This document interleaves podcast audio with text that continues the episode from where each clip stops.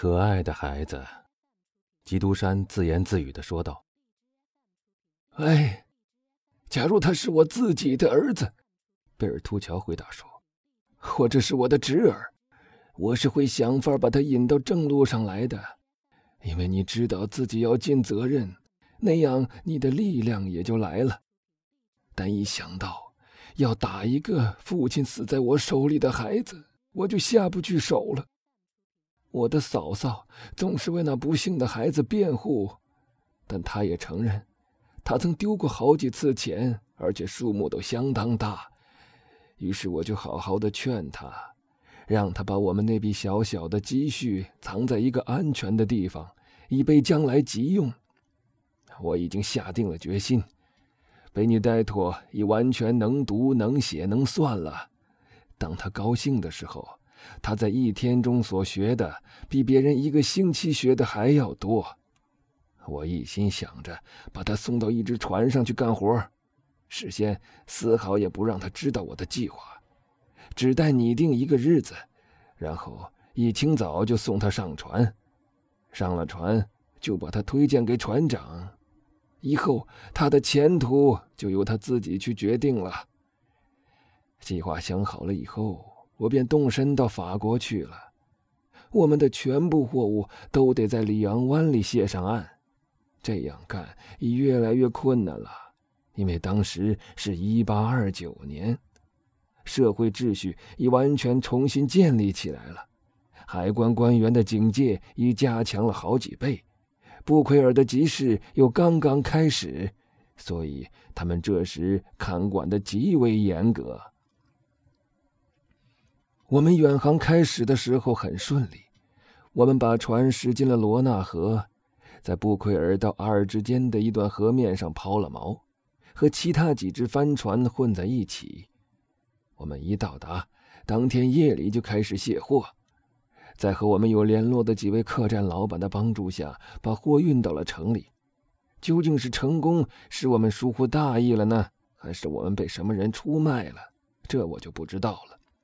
总之，有一天傍晚，大约五点钟的时候，我们的小船员上气不接下气的跑来通知我们，说他看见一队海关官员正向我们这个方向走来。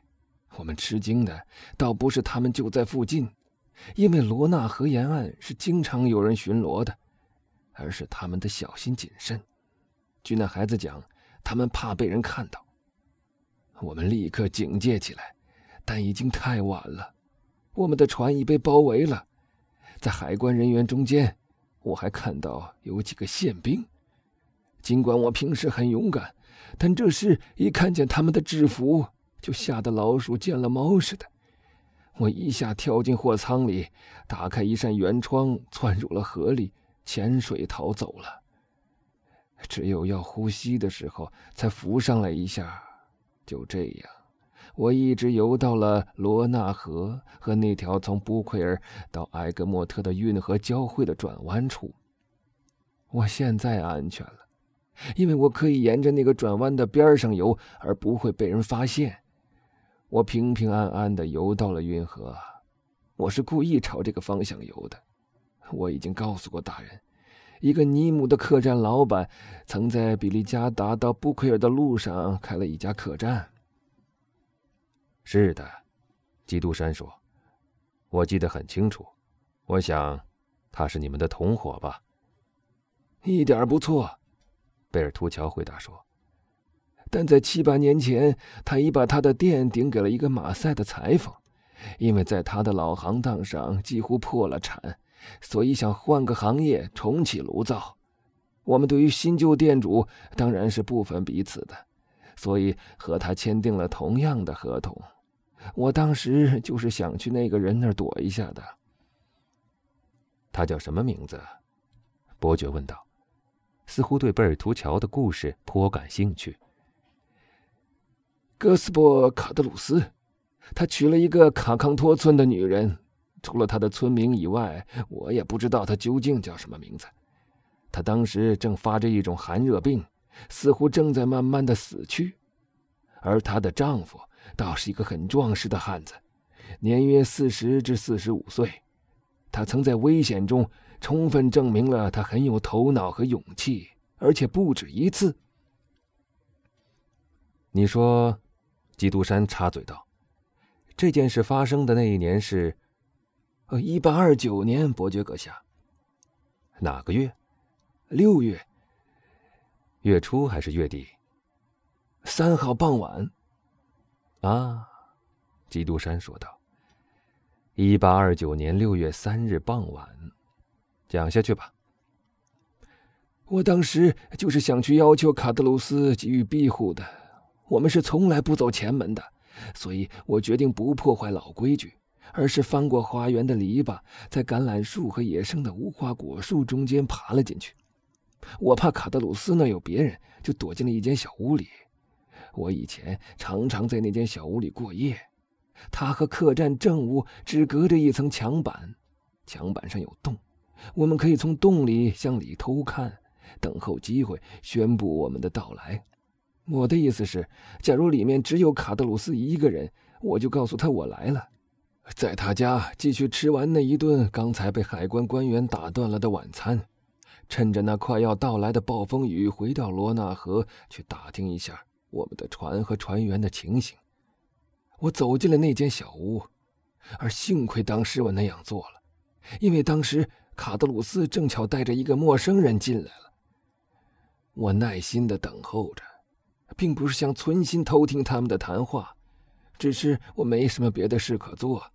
况且这种事以前也是经常发生的。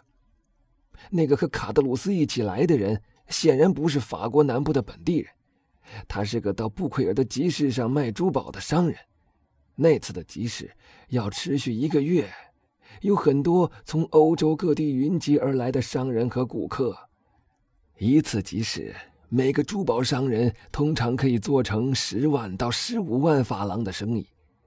卡德鲁斯匆匆忙忙的进来，看到房间里空空的，只有那只狗在那儿，就叫起他的老婆来：“喂，卡他娘们！”他说道：“那位可敬的神父没有骗我们，钻石是真的。”于是便听到了一声欢呼，楼梯就在一种软弱的脚步下咯咯的叫起来。你说什么？他的老婆问道，脸色白得像死人一般。我是说，那颗钻石是真的。这位先生是巴黎的头等珠宝商，他肯出五万法郎买我们的钻石，只是为了想证实它真的是属于我们的。他希望你也像我那样来讲一遍，究竟那颗钻石是怎样不可思议的落到我们手里的。啊，现在请坐吧，先生，我去给你倒一杯酒来。那珠宝商仔细的查看着客栈内部，看出对方显然是穷人，而他们要卖给他的那颗钻石，简直像是从一位亲王的珠宝箱里弄来的似的。讲一下你们的故事吧，太太，他说道，无疑是想利用那丈夫离开的机会，使后者无法影响他妻子的故事，看看两篇话是否符合。哦，他答道。这是天赐的礼物，我们做梦也想不到的。我的丈夫在一八一四或一八一五年的时候有一个好朋友，名叫埃德蒙·唐泰斯，他是个水手。这个可怜的人，卡德鲁斯已把他忘了，而他却没有忘记他。他临死的时候把这颗钻石遗赠给了他。可他又是怎么弄到的呢？那珠宝商问道。难道他在入狱以前就有那颗钻石了吗？不，先生，好像是他在牢里认识了一个有钱的英国人。当那个人在牢里生病的时候，唐泰斯像亲兄弟般的照顾他。那个英国人在被释放的时候，就把这颗钻石送给了唐泰斯，而唐泰斯却没福气，他死了。于是这颗钻石就由他拜托一位好心肠的神父转赠给了我们。就在今天早晨才送到这儿来的。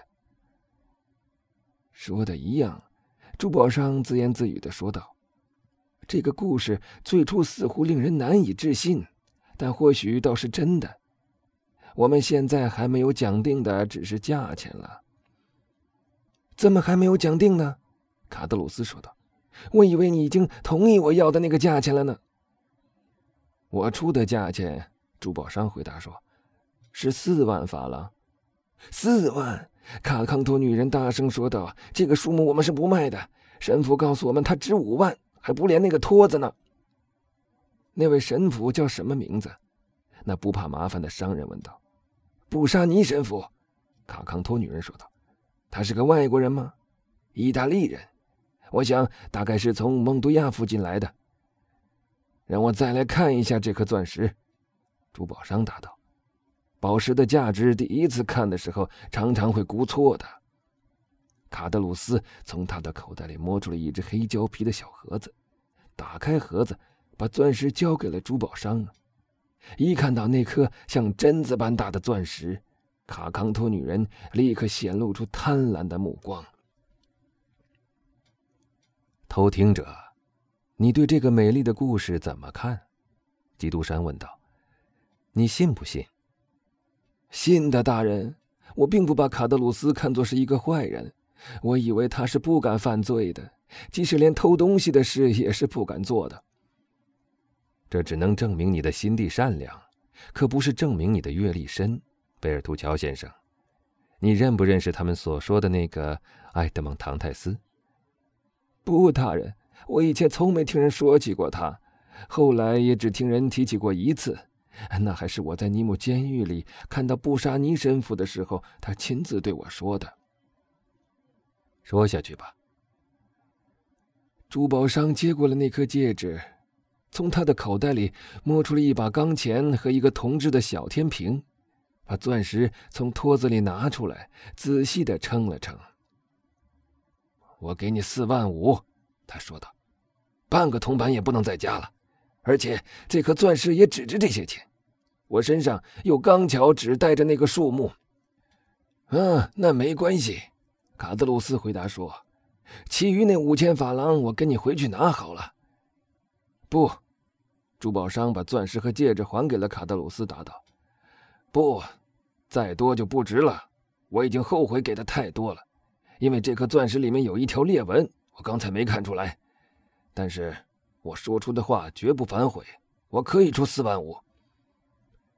至少你得把钻石装回到戒指上面去啊！卡尔贡特女人厉声说道。“啊，是的。”珠宝商回答道。于是把钻石重新镶好了。没有关系，卡德鲁斯一边说着，一边把那盒子放回他的口袋。你不买，别人也会买的。是的，珠宝商又说。但别人是不会像我这样好说话的，别人是不会相信这种故事的。像你这样的人，会有这样的一颗钻石是不大合情理的，他会去告你的，你就不得不再去找布沙尼神父，而把价值两千路易的钻石送人的神父是不多的，法院会把他拿去，而把你关到牢里，过三四个月再放你出来，到那时这只戒指就会不见了。或是给你一粒价值三个法郎，而不是四万五千法郎的假钻石。不错，它也许值五万五，但你必须承认，做这笔交易是冒着很大的风险的呀。卡德鲁斯和他的妻子焦急的互相对看了一眼。不，卡德鲁斯说道：“我们不是有钱人，五千法郎的亏实在是吃不起。你随便吧，亲爱的先生。”珠宝商说道：“你看，我是带着亮晶晶的钱来的。”说着，他便从口袋里摸出了一把金洋，故意把钱的光射到客栈老板那一对看花了的眼睛里，另外一只手则拿着一叠钞票。卡德鲁斯的脑子里显然在激烈的斗争着，在他看来，他拿在手里翻来覆去的这只胶皮小盒子。其价值显然是不足以和他那吸引目光的那一大笔钱相匹敌的，因此他转过去，低声问他的妻子：“你觉得这事怎么样？卖给他吧，卖给他吧。”他说道：“假如他空手回布奎尔，他会去告我们的。而正如他所说的，谁知道我们这一辈子还能不能再见到那位布沙尼神父呢？”好吧，那么我同意了。卡德鲁斯说：“你就出四万五千法郎买下这颗钻石吧。”但我的太太要一条金项链，我也要一对银纽扣。珠宝商从他的口袋里摸出了一只扁扁的长盒子来，里面装着几种他们所要的东西的样品。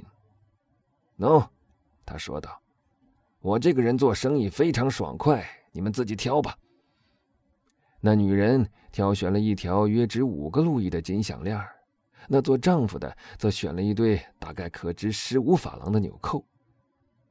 我希望你们现在不会再抱怨了吧？珠宝商说道。神父告诉我，他可是值五万法郎的。卡德鲁斯自言自语的说道：“来来，把它给我吧！你这个人真奇怪。”珠宝商说着，一边从他的手里把他那钻戒拿了过来。我给了你四万五千法郎，也就是说，每年可有两千五百法郎的进账。我倒很想发这样的一笔财，而你还不满足。那四万五千法郎在哪儿呢？卡德鲁斯用一种嘶哑的声音问道。“来，我们先看看钱吧。钱在这儿。”珠宝商回答说。于是他在桌子上数出一万五千法郎的金洋和三万法郎的钞票。等我先把灯点起来，卡康托女人说道：“天黑下来了，说不定会数错的。”的确，在他们谈话的时候，天已经黑了。还有那半个钟头以来一直气势汹汹的表示快要降临的暴风雨，也和夜晚一起来了。远处。已隐约可听到隆隆的雷声，但那珠宝商卡德鲁斯或是卡康托女人似乎都没有去注意他，他们都像是着了魔似的。当我看到这么多金洋和这么多钞票时，也觉得有点入迷了，真像是在做梦，像在做梦时常常发生的情形一样。我觉得自己已被定在了那个地方了。卡德鲁斯把金洋和钞票数了两遍。在这期间，那珠宝商在灯光下查看着那颗亮晶晶的钻石。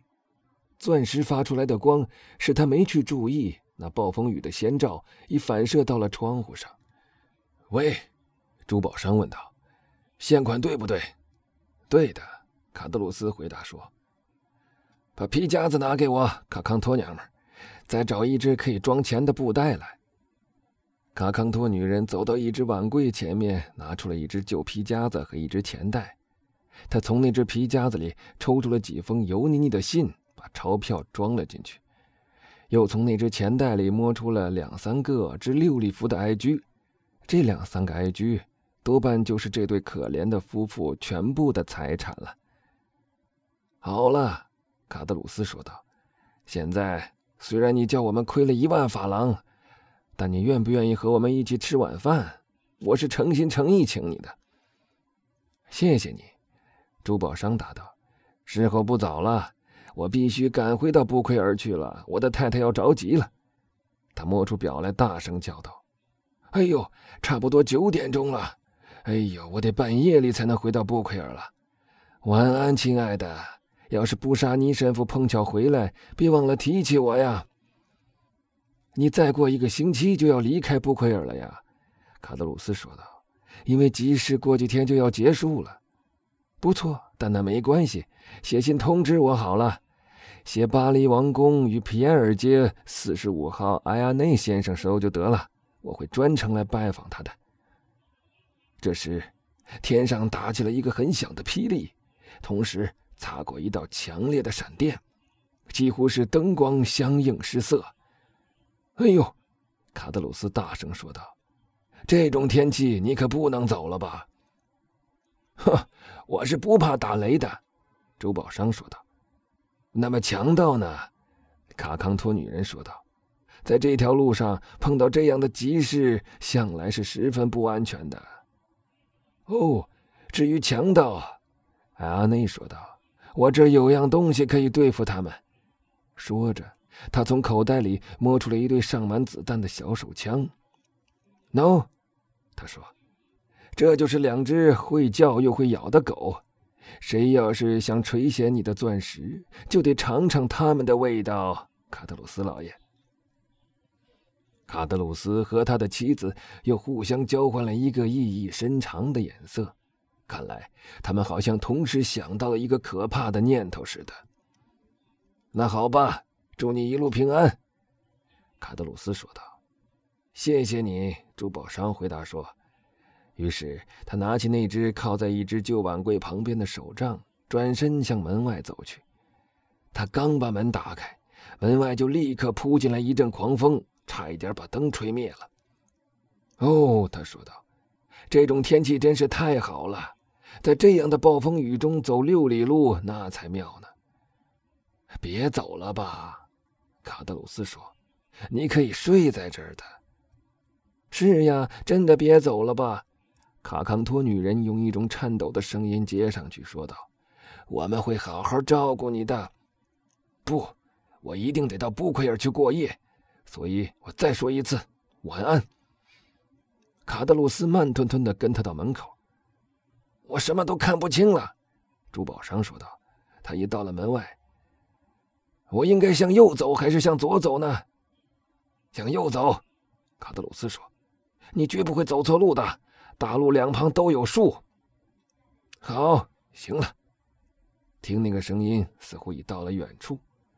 把门关上，卡康托女人说道：“我不喜欢在打雷的时候把门开着，尤其是当家里有钱的时候。”啊，卡德鲁斯回答说：“把门上下都拴好。”他回到了房间里，走到碗柜前面，取出了钱袋和皮夹子。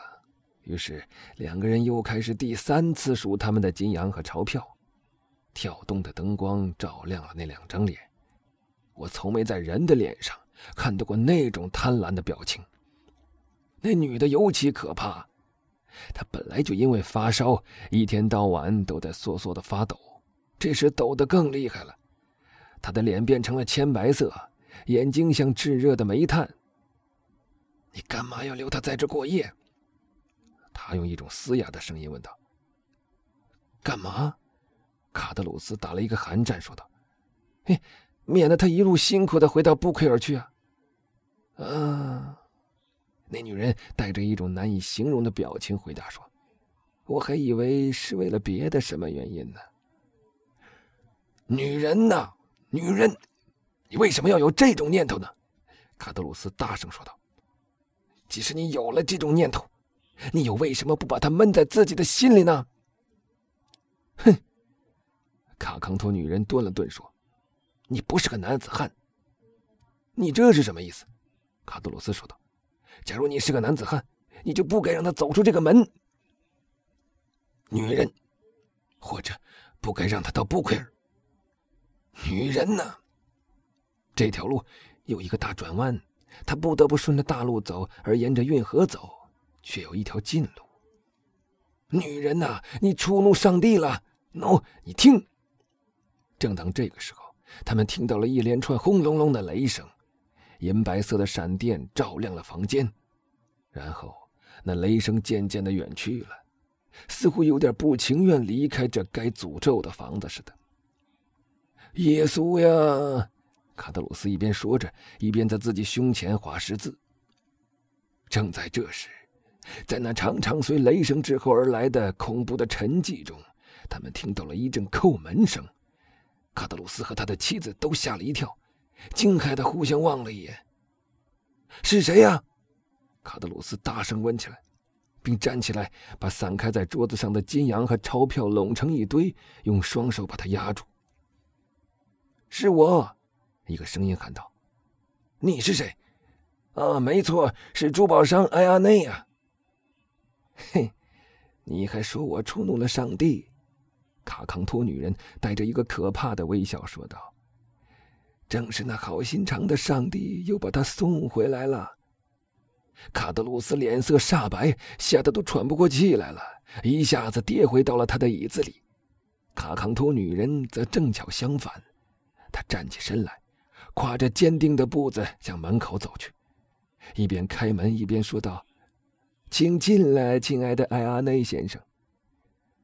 说实话，那浑身被雨淋得透透的珠宝商说道：“看来今晚上是无法回布奎尔了。蠢事越早结束越好。”亲爱的卡德鲁斯，你说愿意留宿我，我接受了，所以我回来准备在你这过夜了。”卡德鲁斯一边抹掉他额头上的冷汗，一边低声的说了几句话。